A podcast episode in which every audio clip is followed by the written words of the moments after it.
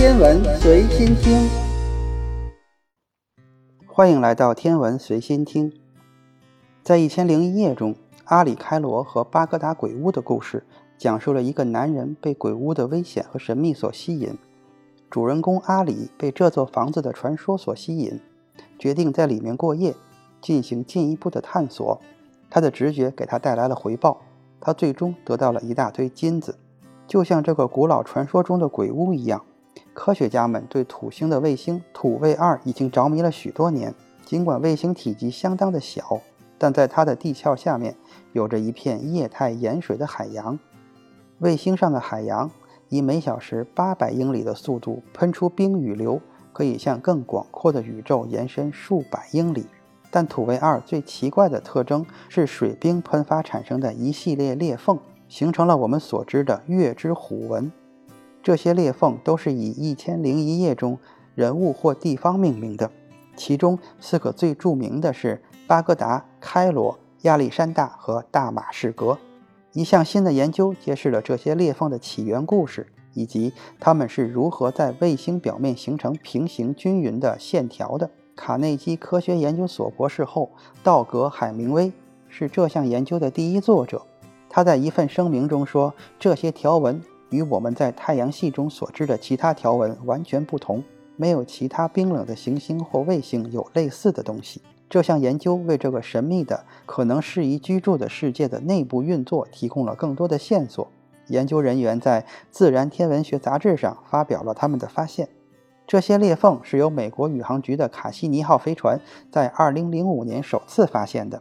当时，他正在探索土星及其卫星。自从这些条纹被发现以来，科学家们一直试图弄清楚这些条纹是如何形成的。这些条纹只存在于土卫二光滑的表面上，它们有一些明显的特征。这些虎纹横跨大约一百三十千米，而且是平行的，均匀分布，每条条纹之间大约三十五千米。它们似乎只在土卫二南极形成。造成这些奇怪标记的原因之一是土卫二同样奇怪的轨道。这颗卫星有时离它的主行星很近，有时又离它很远。这种引力的推拉作用导致了卫星的变形，产生的热量也使表面下的水不会结冰。土星的引力对卫星两极的作用也极大，那里的冰是最薄弱的。当土卫二经历冷却时期时，水会结冰，表面的冰壳会变得更厚。根据这一项新研究，随着水的膨胀所带来的压力增加，地壳会破裂并形成裂缝。研究人员认为，卫星南极的巴格达是第一个形成的。当水从这个裂缝喷发出来的时候，在两侧形成了新的裂缝。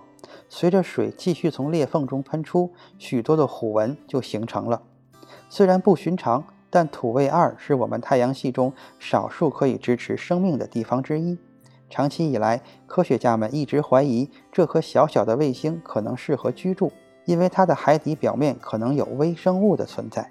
美国宇航局喷气推进实验室的卡西尼项目科学家琳达·斯普莱克在一份声明中表示：“土卫二的发现改变了行星科学的方向。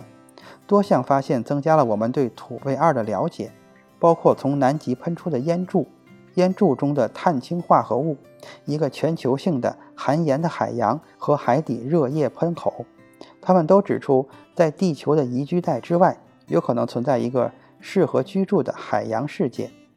今天的天文随心听就是这些，咱们下次再见。